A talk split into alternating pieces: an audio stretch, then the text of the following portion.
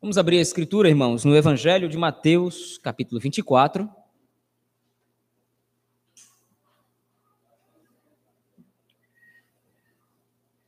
Evangelho de Nosso Senhor, segundo escreveu Mateus,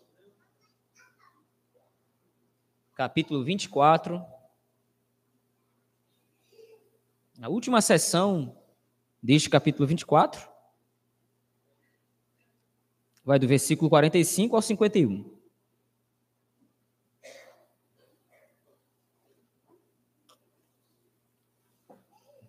Mateus capítulo 24,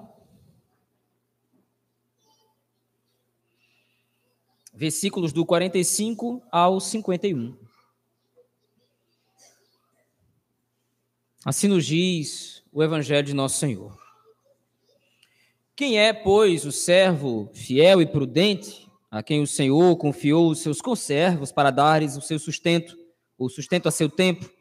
Bem-aventurado aquele servo a quem seu Senhor, quando vier, achar fazendo assim.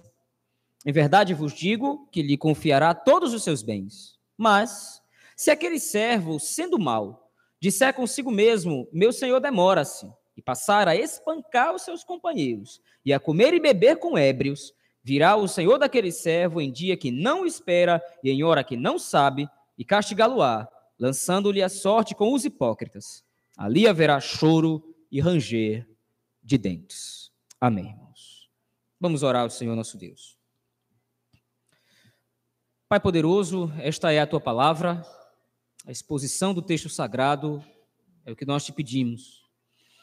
Pai, que o Senhor aplique o texto da Escritura a nós, ao nosso coração, a fim de que o Senhor nos pastoreie por meio dele, Senhor. Nos ajuda nisso. Que o teu Espírito Santo, o mesmo que iluminou Mateus a escrever esse texto, agora nos ilumine para compreendê-lo. É assim que nós oramos, Senhor, a Ti, no nome de Jesus Cristo, Teu Filho. Amém. Meus irmãos, como nós já temos visto profundamente, a intenção de Cristo neste sermão profético, capítulo 24 e capítulo 25, como nós veremos posteriormente, não é apenas dar ao povo de Deus os sinais ou as informações necessárias para que o povo de Deus possa discernir os sinais que antecedem a volta de Cristo. O Senhor não está preocupado aqui, como nós afirmamos antes, o Senhor não está preocupado em alimentar a nossa curiosidade, para que nós de repente possamos saber quando exatamente ele virá, o dia ou a hora. Como o Senhor Jesus Cristo disse na sessão anterior, ninguém sabe dessa informação. Nem os anjos, nem ele mesmo, enquanto homem, sabia dessa informação, depois de sua glorificação, o soube, mas o fato é que ninguém sob o céu sabe quando Cristo de fato vai voltar. Mas o Senhor deu sinais que podem apontar e apontam para o povo de Deus quando ele se aproximará ou quando ele se aproxima em retornar. Mas a preocupação principal de Cristo nesse sermão profético é instruir a igreja do Senhor quanto ao que ela deve fazer nesse período de tempo entre a primeira e a segunda vinda de Cristo além de identificar na criação ou em todas as outras formas, quando é que o Senhor Jesus Cristo está se aproximando, o Senhor Jesus Cristo pensa e determina que através desse sermão o seu povo possa estar preparado para o seu retorno. Ele já colocou isso na sessão anterior, como nós vimos, a partir do versículo 36, quando o Senhor Jesus Cristo fez distinção entre justos e ímpios. O procedimento do justo, o procedimento do verdadeiro filho de Deus, é de estar pronto ou de estar vigilante quanto ao retorno do seu Senhor.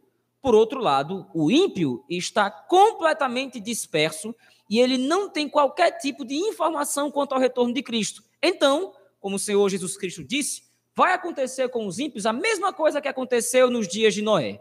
Noé, enquanto preparava a arca, estava pregando a palavra do Senhor, dizendo que o juízo do Senhor estava prestes a cair.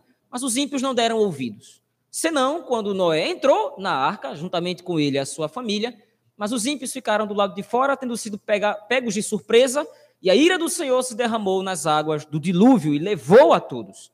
Assim será também, como o Senhor Jesus Cristo diz, na vinda do Filho do Homem. Entretanto, versículos 45 a 51 continuam nessa mesma tônica. O Senhor Jesus Cristo continua exortando a sua igreja a se manterem vigilantes, mas agora não somente vigilantes, mas A ideia de Cristo nesse texto é que todo crente possa estar servindo ao Senhor de maneira fiel e prudente, como ele vai caracterizar aí no versículo número 45. Volte seus olhos ao texto comigo, por favor.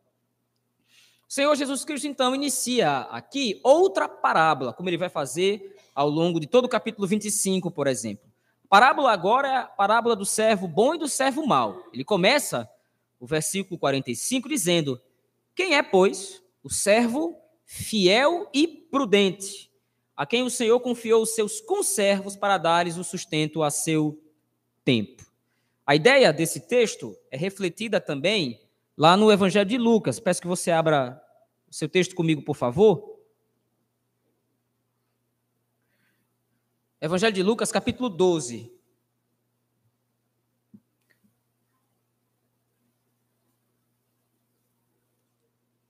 A partir do versículo 40, o Senhor Jesus Cristo também está discursando.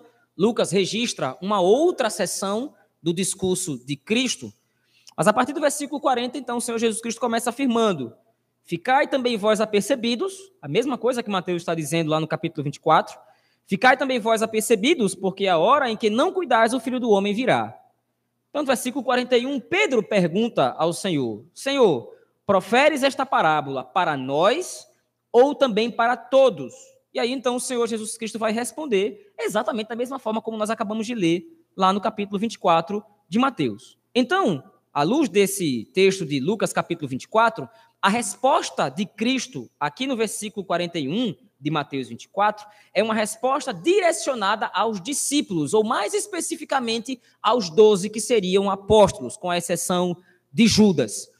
A ideia do Senhor Jesus Cristo agora é que ele está falando diretamente com os doze, demonstrando para esses doze discípulos o que é que é esperado deles enquanto Cristo não volta de fato.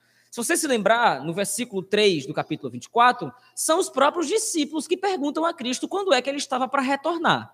E agora, então, no versículo 45, ele está complementando aquela resposta, dizendo o que é que os discípulos deveriam fazer enquanto ele ainda não retorna ou enquanto está próximo de voltar. Então ele diz: Quem é o servo fiel e prudente a quem o Senhor confiou os seus conservos para dar-lhes a seu tempo ou para dar-lhes o sustento ao seu tempo? A ideia de sustento aqui que o Senhor Jesus Cristo fala está diretamente ligada ao ministério do Espírito Santo. Quando o Senhor Jesus Cristo for assunto aos céus, o Espírito Santo será o responsável direto por dar à igreja o sustento necessário para que a igreja se mantenha esperançosa quanto ao retorno de Cristo.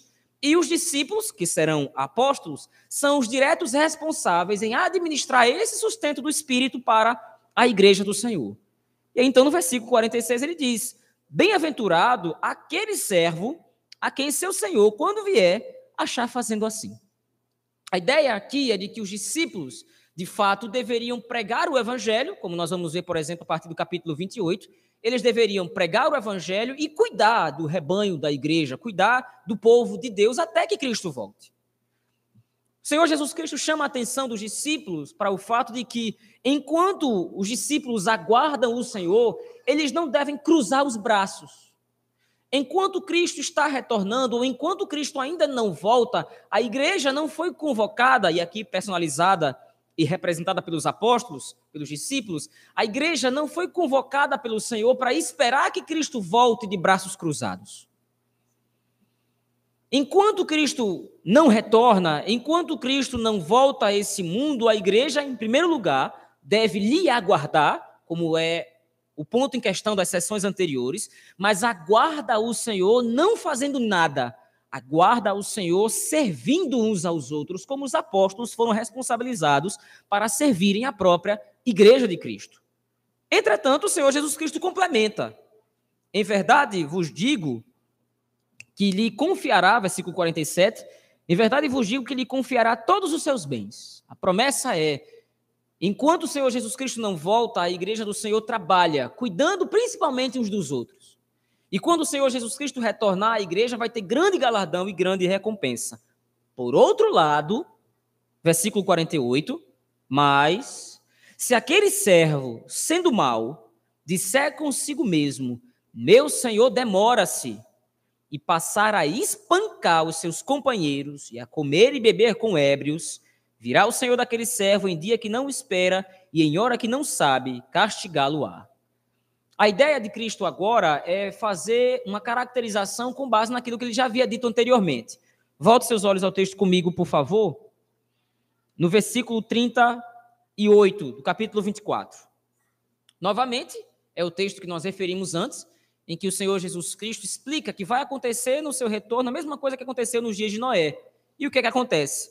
Porquanto, versículo 38, assim como nos dias anteriores ao dilúvio, comiam e bebiam, casavam e davam-se em casamento, até o dia em que Noé entrou na arca e não perceberam, senão quando veio o dilúvio os levou a todos, assim será também a vinda do Filho do Homem. O Senhor Jesus Cristo repete essa mesma tônica lá no versículo 48. Quem é o servo mau? Quem é o servo perverso? É aquele que faz pouco caso da mensagem de que Cristo está voltando. Quem é o servo mau na parábola que Cristo demonstra aqui? É aquele que ignora completamente que Cristo está às portas. É aquele que ignora os sinais que foram concedidos. E veja, o Senhor Jesus Cristo está falando aqui de servos. Embora esse servo seja mau, ele ainda assim é um servo. Ou seja, nesse texto especificamente, Cristo não está tratando dos ímpios lá fora. Ou pelo menos Cristo não está tratando daqueles que estão fora da igreja. Cristo está tratando de pessoas ou indivíduos que estão dentro da igreja, mas vivem alheios, vivem de maneira completamente displicente ao retorno do Senhor Jesus Cristo. O que é uma possibilidade muito estranha e muito assustadora também. É possível que dentro da própria igreja existam pessoas que fazem pouco caso do retorno de Cristo. Como é que essas pessoas vivem?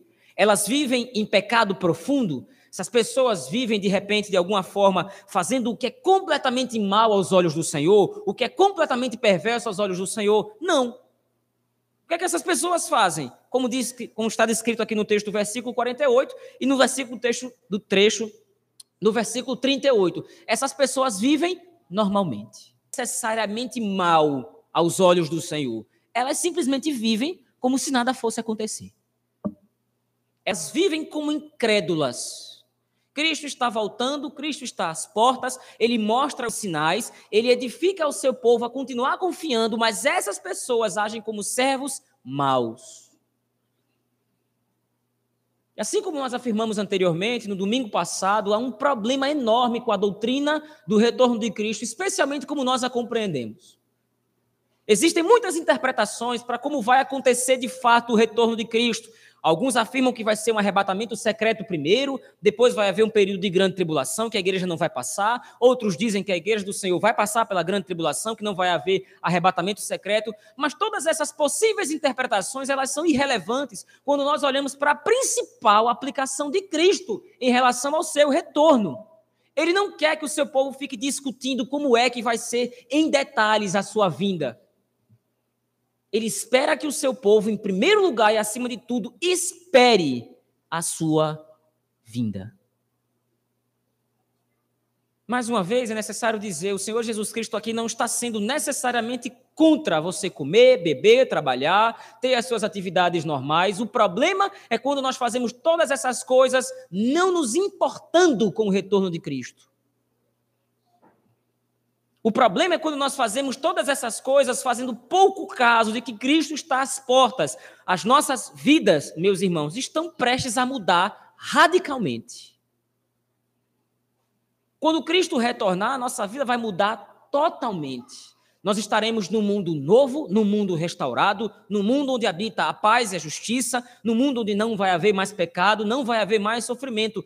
Todas essas promessas que o Senhor Jesus Cristo registra na palavra de Deus são promessas que devem alimentar a nossa expectativa pelo retorno do Senhor. Devem alimentar no nosso coração o desejo de estar com Cristo, de que Cristo volte. Todos os dias nós estamos sendo testemunhas dos sinais que o Senhor Jesus Cristo determinou. Nós vemos o quanto a violência no mundo só faz crescer, nós vemos o quanto a igreja do Senhor só faz sofrer nesse mundo, nós vemos que o homem é mau e perverso, nós vemos que a própria criação está em colapso, desejando ardentemente que o Senhor Jesus Cristo retorne para acabar com toda essa bagunça que o pecado causou. A grande pergunta é: como é que nós, cristãos, servos do Senhor, podemos olhar para todas essas coisas e viver dessa forma, da forma de um servo mau e perverso que ignora o retorno do seu Senhor? Que é exatamente o que Cristo diz. A primeira menção de que ele é um servo mau, a primeira característica, o primeiro adjetivo que Cristo usa para se referir a esse servo como sendo mau, não é o fato dele espancar os seus companheiros ou a comer e beber com ébrios. Essas duas coisas, como disse anteriormente, elas são necessariamente ou elas não têm nenhum tipo de problema, com exceção de espancar os irmãos, é claro. Ele come e bebe, ele vive normalmente, ele trabalha, ele vende, ele compra. Além disso, ele espanca os seus companheiros, ele age de maneira perversa, ele age de maneira ditatorial, mas a primeira característica que torna esse servo como um servo mau é o que ele mesmo afirma, segundo as palavras de Cristo: Meu senhor demora-se. Naturalmente, ele não está dizendo isso aqui, ele não está afirmando isso aqui, segundo a parábola de Cristo, com pesar no coração. Como de repente muitas vezes nós mesmos sentimos. A sensação que nós temos é que Cristo está demorando. Nós desejamos tanto às vezes, ou pelo menos os que desejam, nós desejamos tanto às vezes que Cristo volte, que nós olhamos para o tempo, nós olhamos para todas as coisas más que têm acontecido no mundo, e a impressão que nós temos é que Cristo está demorando. Mas a ideia desse servo, quando afirma isso, não é simplesmente de que Cristo está demorando, é que ele quer se aproveitar da demora de seu Senhor para viver da maneira como ele quer, da maneira como ele deseja. O fim do servo mau é o mesmo dos ímpios nos dias de Noé. Como ele diz no versículo 50. Virá o Senhor daquele servo em dia que não espera e em hora que não sabe, assim como aconteceu nos dias de Noé. Os ímpios não sabiam quando o dilúvio cairia, sequer se importavam com o que Noé pregava através da construção da arca com relação ao dilúvio, mas em determinado momento o juízo veio. Assim como Cristo diz: virá o Senhor daquele servo em dia que não espera e em hora que não sabe, e castigá-lo-á, lançando-lhe a sorte com os hipócritas. Agora, finalmente, a identidade do servo é revelada. Ele nunca foi um crente. Ele nunca foi um discípulo verdadeiro e genuíno de Cristo. O que, que ele sempre foi? O hipócrita. Ele fingia amar o Senhor ele fingia servir ao Senhor. Ele fingia estar no meio da igreja como se fosse participante da igreja, como se fosse alguém verdadeiramente que foi regenerado por Cristo. E fingia todas essas coisas. Mas quando Cristo vier, vai revelar sua verdadeira identidade. E a sua sorte será contada com a sorte dos hipócritas. E ele adverte no final: ali haverá choro e ranger de dentes. A ideia de Cristo, a cena com choro e ranger de dentes, é a ideia do velório, o velório judaico. Era comum que as pessoas expressassem a tristeza pelo falecido gritando e chorando alto, para que todos vissem de fato que a dor da família ou que a dor dos parentes era profunda. Às vezes as pessoas nem estavam envolvidas diretamente ou não eram familiares do morto, mas choravam e gritavam em alta voz, rangiam os dentes para de repente se compadecer da dor da família. Mas o que Cristo coloca aqui é o cenário em que o próprio servo mau vai chorar e ranger alto, lamentando o fato de não ter sido um bom servo para o Senhor. Esse é o destino daqueles que não esperam o retorno de Cristo. Esse é o destino daqueles que comem, bebem com, com ébrios, daqueles que vivem normalmente as suas vidas sem se importarem com o Senhor, esse é o destino daqueles que espancam os seus conservos ou maltratam os seus semelhantes, os seus irmãos. Choro e ranger de dentes. A advertência de Cristo nesse texto é séria, assim como ele veio fazendo desde o, desde o começo do capítulo 24. Além de ter demonstrado os sinais da sua vinda, além de ter exortado os seus discípulos à vigilância, agora o Senhor Jesus Cristo exorta os seus discípulos à diligência. Como servos de Cristo, nós somos chamados, meus irmãos, a servir o nosso Senhor. De pelo menos duas maneiras o texto coloca isso. A primeira delas é, identificando no texto que essa passagem ela se aplica especificamente aos apóstolos, nós também podemos extrair dessa passagem aplicações para a nossa vida. Apesar de Cristo aqui estar se referindo aos doze, mais especificamente, Mateus abrange toda a igreja do Senhor no registro do seu evangelho. E a ideia agora de Mateus aqui, em primeiro lugar, é que o agente do reino, o discípulo do Senhor, como servo fiel e prudente, aguarda a Cristo obedecendo às ordens recebidas. E a principal dessas ordens que aparece no texto é o cuidado de uns para com os outros. Nós somos servos do Senhor. E como servos de Deus, nós somos chamados, em primeiro lugar, para servir a Deus, mas esse serviço direto ao Senhor implica dizer que nós devemos servir uns aos outros. Não tem a ver aqui apenas com a questão da comunhão, como nós vemos à luz de outros textos, como nós vimos, por exemplo, à luz da primeira carta de João. A ideia de serviço mútuo aqui tem a ideia com aguardar o retorno de Cristo. Eu espero Cristo retornar, cuidando não somente da minha vida particular, mas cuidando da vida dos meus irmãos. Eu espero Cristo retornar, eu aguardo ansiosamente o retorno do Rei, servindo os meus irmãos e sendo útil à igreja. Se você se preocupa somente com a sua vida particular, você pode até de alguma forma estar se preparando para o retorno de Cristo, mas de maneira egoísta. E cuidado. É descrito na parábola que o servo mau espanca os seus conservos ou seus companheiros. Mas não é necessário que nós espanquemos os nossos irmãos, literalmente, para nós sermos taxados pelo próprio Deus como servos maus. Basta que nós não nos vejamos como partes da igreja.